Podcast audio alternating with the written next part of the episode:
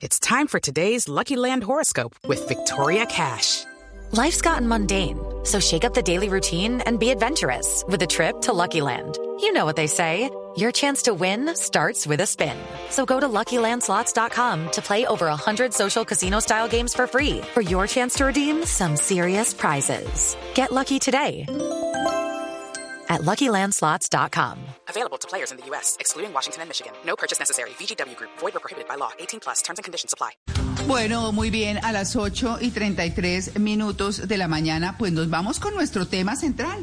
Y habíamos anunciado la psicología del colombiano, que de hecho es de la que vamos a hablar, pero por supuesto que también aplicado a todos porque pues en últimas eh, tenemos oyentes de otras nacionalidades y oyentes en el exterior, no solamente en Colombia, y esto nos sirve y nos funciona a todos. Y a mirar realmente pues cómo están las cosas, cómo eh, nos ayuda o no tanto nuestro comportamiento, nuestra idiosincrasia, bueno, todo eso que nos afecta positiva o negativamente. Así que hemos invitado a Santiago Brandt, psicólogo clínico y deportivo que ha estado en nuestro programa en varias oportunidades, pero que ahora vive en Tailandia. Sin embargo, hoy está en Singapur. Hola Santiago, muy buenos días. Hola María Clara, ¿cómo estás? Un saludo a todos por allá en la mesa de trabajo, ¿cómo les ha ido? Pues bueno, muy bien. Hablando de todo esto de la psicología, que uno empieza, o la psicología del colombiano y de los seres humanos en general, y uno empieza diciendo, ¿qué es lo que nos afecta?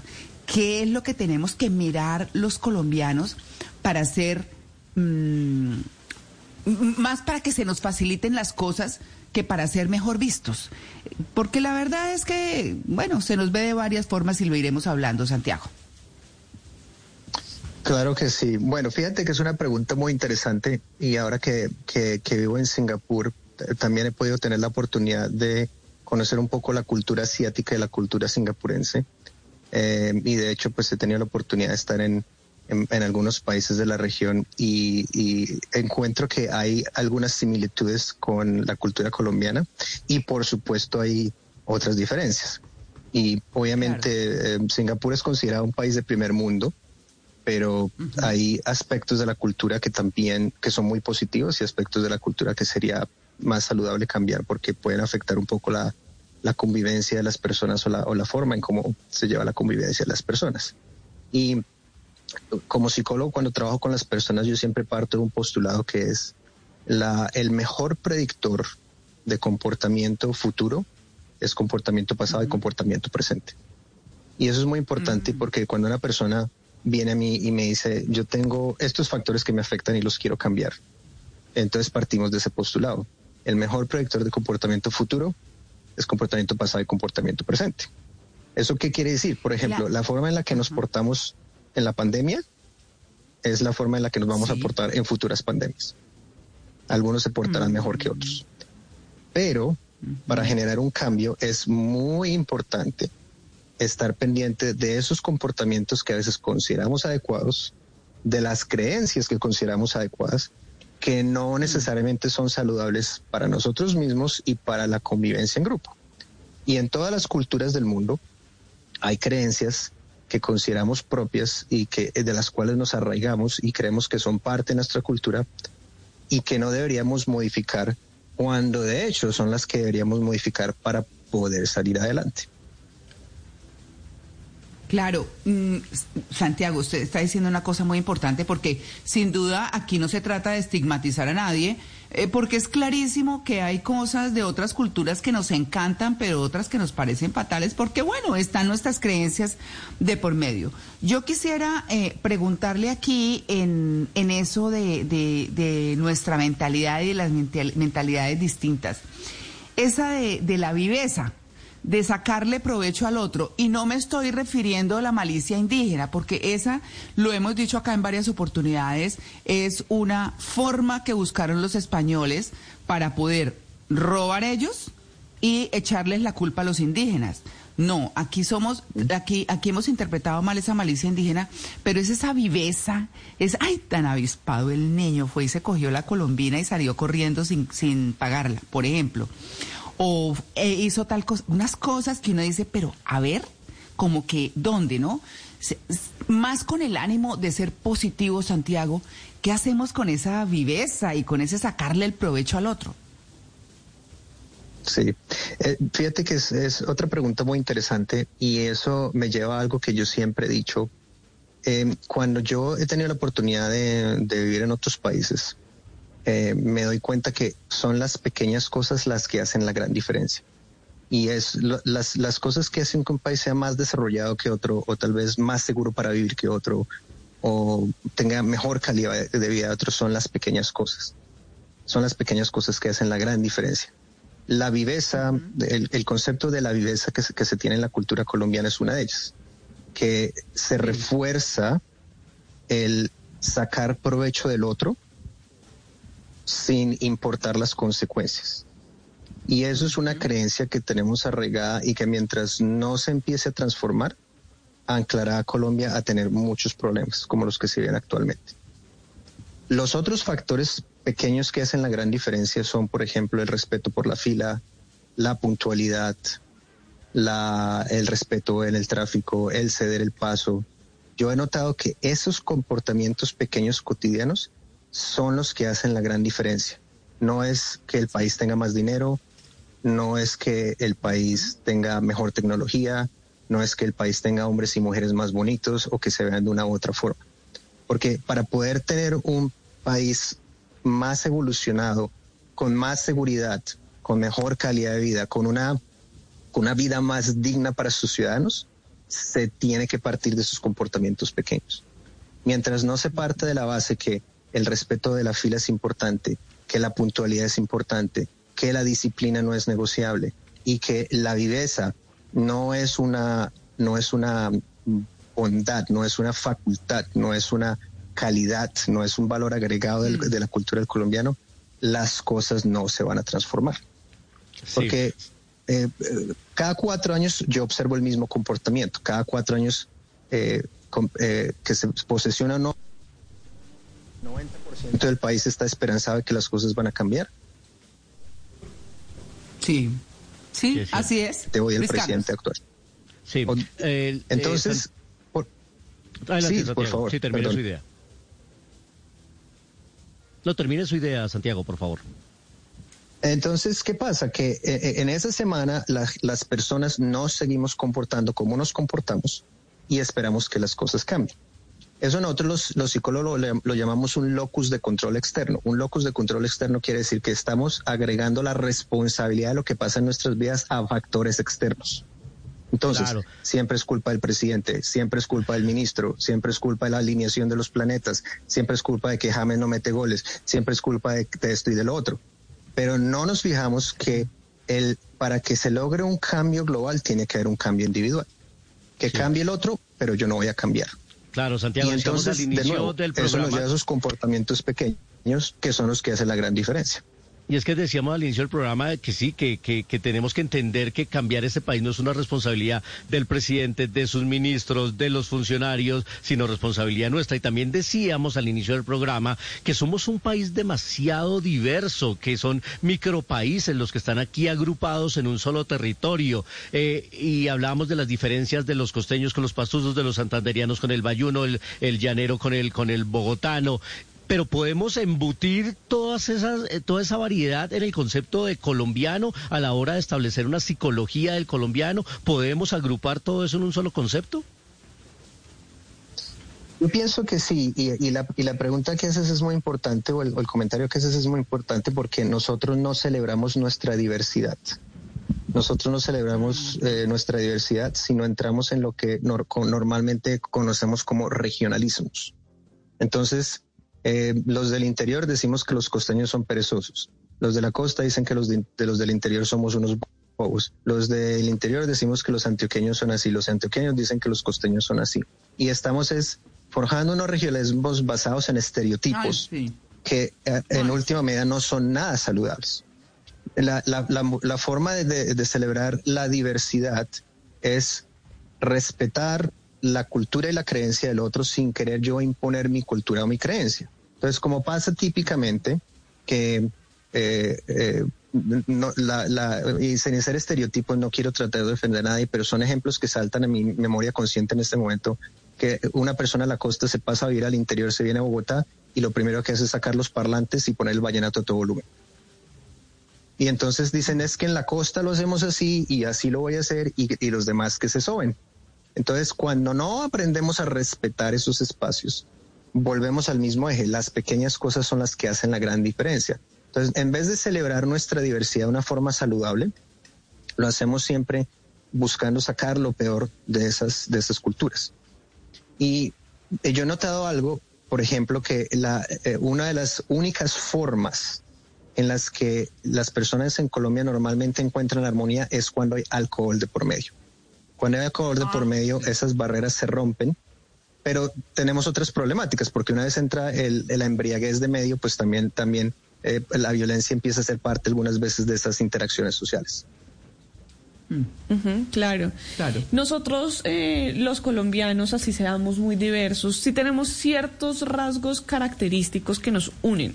Es decir, que si uno se encuentra con un par de colombianos en el exterior, se da cuenta de que son colombianos por acciones antes de que hablen Em, y se da cuenta también de cuáles son los latinos, eh, ya sea por un comportamiento positivo o negativo. Esos rasgos que nos caracterizan, que sí existen a pesar de nuestras diferencias, ¿cuáles suelen ser? Bueno, sí, tienes toda la razón. Em, eh, eh, bueno, antes de eso yo quiero aclarar que mi trabajo como psicólogo siempre es decirle a la gente lo que no les gusta oír mi trabajo no es decirle lo que quieren oír, sino que lo les gusta oír. Y de pronto con los comentarios que estoy haciendo algunos de los oyentes pueden sentirse un poco molestos, pero pues se trata de que si nosotros queremos un mejor país, porque todos los colombianos queremos un mejor país, estemos por fuera o dentro del país, pues tenemos que enfocarnos en los comportamientos que no nos gusta, escuchar que tenemos y buscar modificarlos desde el punto de vista individual para lograr un colectivismo que, que, lleve un cambio. Porque de lo contrario, pues las cosas van a seguir igual o van a seguir peor. Eh, dentro de algunos de los de los de los rasgos, eh, sí, normalmente uno puede, por ejemplo, hay uno muy muy muy popular que, que mi esposa siempre trae a colaciones. Cuando uno entra a un restaurante, eh, está en otro país, entra a un restaurante, uno puede identificar a los colombianos porque se quedan mirándolo a uno y casi invariablemente es cierto, es algo que me parece muy curioso, pero uno entra a un restaurante y se queda mirándolo y dice, deben ser colombianos y uno los escucha hablar y preciso son como... Pero es el escáner. Me parece algo que es muy curioso. Oiga, pero sí, eh, uno se queda pensando y sí, sí, sí, sí, es cierto. No, qué cosa tan eh, impresionante. curiosamente, bueno, pues eh, también... Adelante, Santiago, adelante. Ok, perdón. No, hay otro, obviamente, eh, típicamente la, el ponerse la camiseta de la selección Colombia o del equipo local. El otro día eh, caminamos con mi esposa en un centro comercial en Singapur y ahí venía un compatriota nuestro con la camiseta de la selección. Hello, it is Ryan, and we could all use an extra bright spot in our day, couldn't we? Just to make up for things like sitting in traffic, doing the dishes, counting your steps, you know, all the mundane stuff. That is why I'm such a big fan of Chumba Casino. Chumba Casino has all your favorite social casino style games that you can play for free anytime, anywhere with daily bonuses. That should brighten your day a little. Actually, a lot. So sign up now at chumbacasino.com. That's chumbacasino.com. No purchase necessary. BGW. Void were prohibited by law. See terms and conditions 18 plus. Que es algo que normalmente no noto, en, no sé, en las culturas asiáticas, no mucho en las europeas tampoco, tal vez en algunas latinoamericanas. Pero otro que es muy diciente es la camiseta de Millonarios o de Santa Fe o del Cali o la del América o la de la Selección Colombia. Cuando neces no necesariamente hay un partido de la selección o no hay un partido de fútbol, es colocarse la camiseta de la selección porque da ese sentido de, patriotismo. Esa es otra forma de, en la que es fácil identificar a un colombiano en el, en el exterior. Claro. Eh, y otra cosa que me parece, eh, siguiendo un poco con el hilo del asunto, y yo lo quiero decir de la mejor manera porque además unas personas me lo dijeron descarnadamente y otras me lo dijeron con mucho cuidado como para no ofender, como dice el cuento. Pero yo acá he hablado con em, gente que es dueña de distintos negocios y, y siempre, y hay, hay un, un, pastelero muy querido, que me reservo su nombre pues porque tenemos oyentes acá. Y él me dice, me dice, María Clara, yo adoro a mis mexicanitos.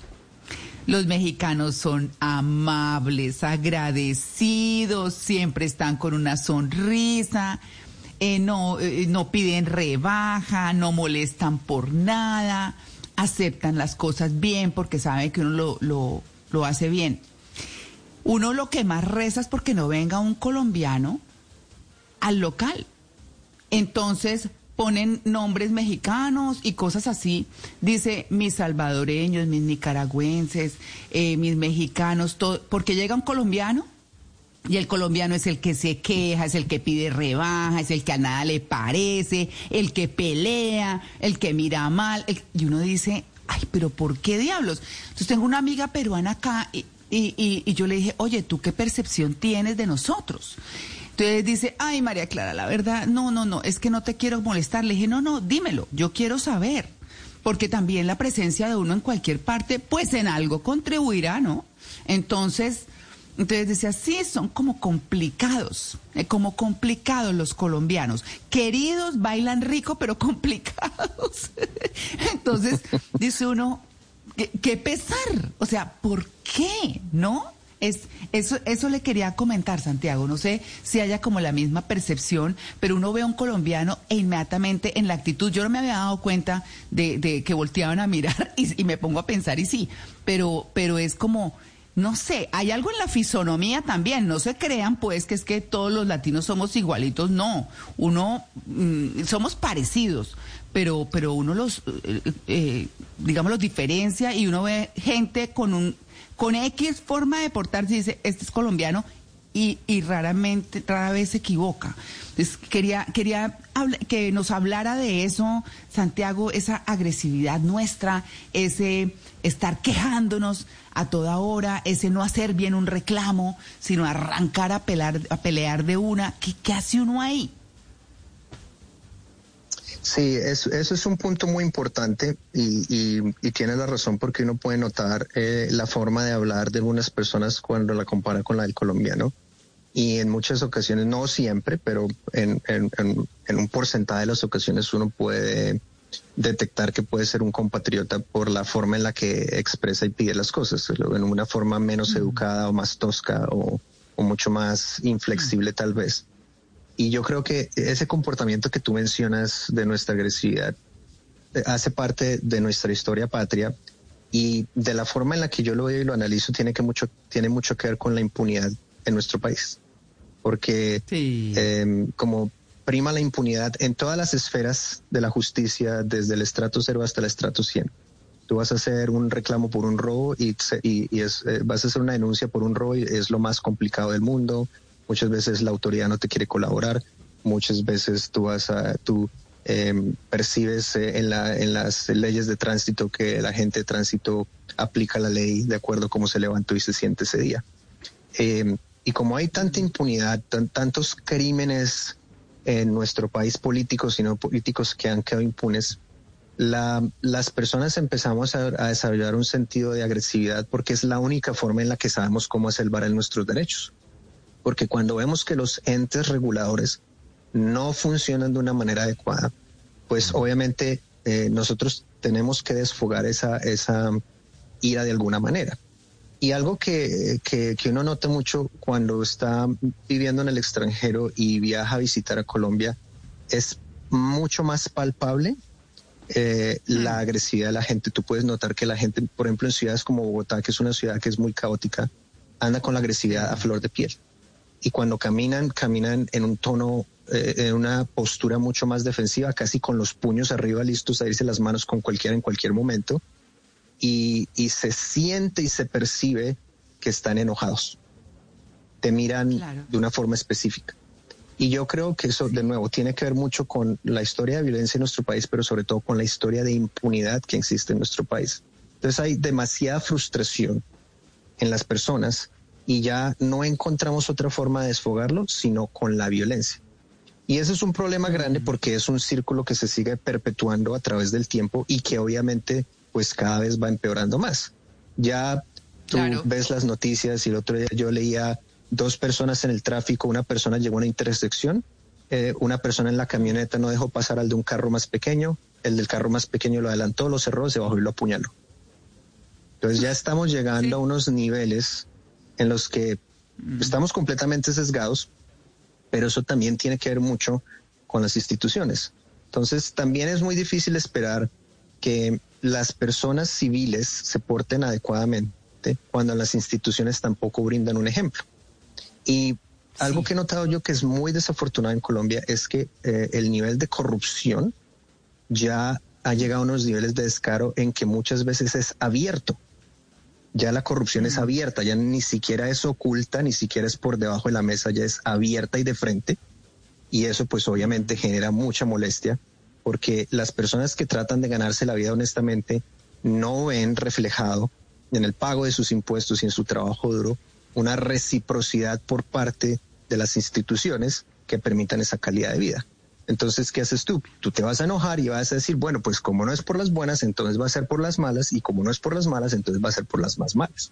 Y eso son cuestiones que no se van a cambiar de la noche a la mañana. Tiene que empezar a darse un primer paso y son generaciones tras generaciones las que van a pasar para que eso pueda mm. lograr medio nivelarse.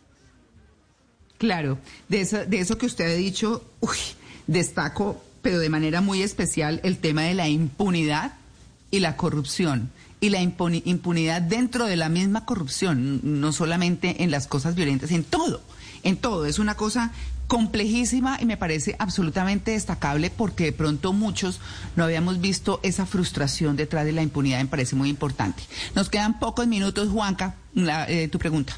Sí, su merced. Em, bueno, convenimos que somos una sociedad difícil. Tenemos muchas cosas seguramente por, eh, por arreglar. Eh, ya sabemos que somos el, país en donde uno cobra según el marrano, ¿no? Uno no tiene estándares, sino que uno dice, no, según el marrano yo, yo cobro. Y ese tipo de cosas que, que, nos hacen así. ¿En dónde se empieza a trabajar esto, Santiago? ¿Desde qué edad y cómo eh, se puede empezar a corregir ese camino? Bueno, siempre es muy importante empezar desde la niñez, eh, porque la niñez, eh, eh, los niños o las personas más jóvenes tienen un cerebro mucho más plástico y una mentalidad mucho más abierta. Entonces es una, una vez se arraiga un comportamiento o un valor más importante y más saludable para las sociedades de la niñez, ya en la adultez va a ser mucho más difícil deshacerlo. Pero si uno arraiga el valor eh, inapropiado y poco saludable desde la niñez, pues también en la adultez va a ser muy difícil. Entonces nosotros tenemos que empezar es por nuestros niños es, y tenemos que empezar por el ejemplo, ¿cierto?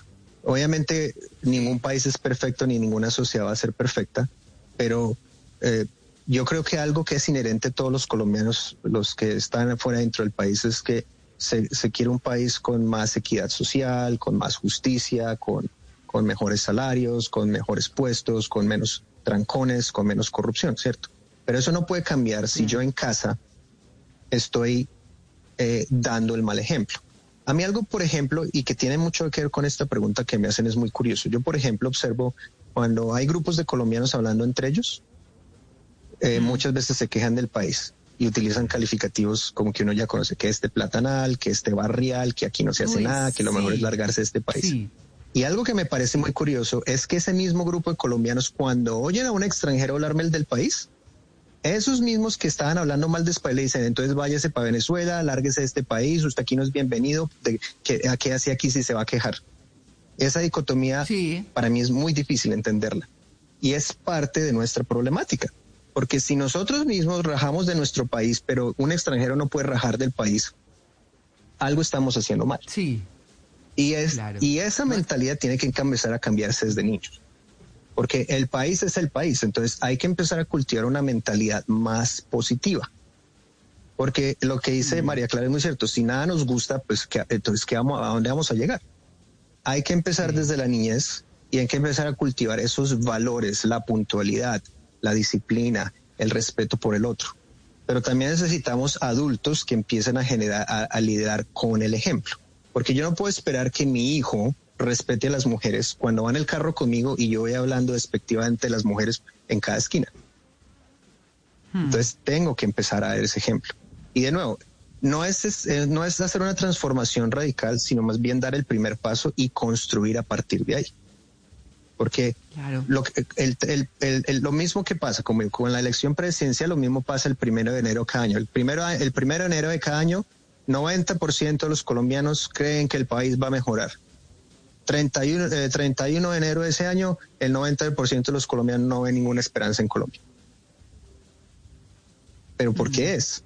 Porque estamos poniendo locus de control externo en el presidente de turno, en la alineación de los planetas y el cambio viene es interno. Si yo no hago un cambio interno, si yo no lidero por el ejemplo, eso no va a llegar a ninguna parte.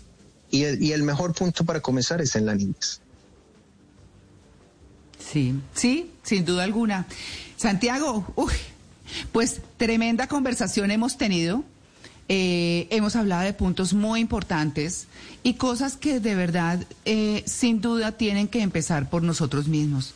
Hoy nosotros estamos cambiando de gobierno, eh, unos con mucha ilusión, otros con mucha expectativa, pero la verdad es que no hay político que cambie un país si los ciudadanos, si los nacionales, no se encargan de cambiar desde ellos mismos y desde hacer respetar sus derechos y hacer respetar la nacionalidad y hacer respetar a las personas que a veces ni respetan. Es una cosa muy compleja y aquí en esa división tan grande pues sí que eh, va a tener que lidiarse con, con una situación muy, muy difícil. Pero pensemos, como dice Santiago muy bien, que desde los cambios internos desde nosotros, desde nuestras casas, desde cómo les enseñamos a nuestros hijos, desde cómo les damos ejemplo, pues las cosas pueden ser mejores.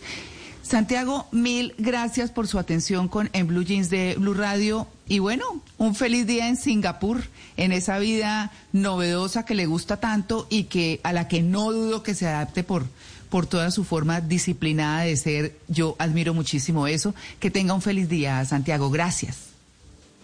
Gracias y un feliz día para ustedes allá en Occidente. Un abrazo. Gracias por la invitación. Lucky Land Casino asking people what's the weirdest place you've gotten lucky. Lucky? In line at the deli, I guess. Aha, in my dentist's office. More than once, actually. Do I have to say? Yes, you do. In the car before my kids' PTA meeting. Really? Yes. Excuse me, what's the weirdest place you've gotten lucky? I never win and tell. Well, there you have it. You can get lucky anywhere playing at LuckyLandSlots.com. Play for free right now. Are you feeling lucky? No purchase necessary. Void where prohibited by law. 18 plus. Terms and conditions apply. See website for details.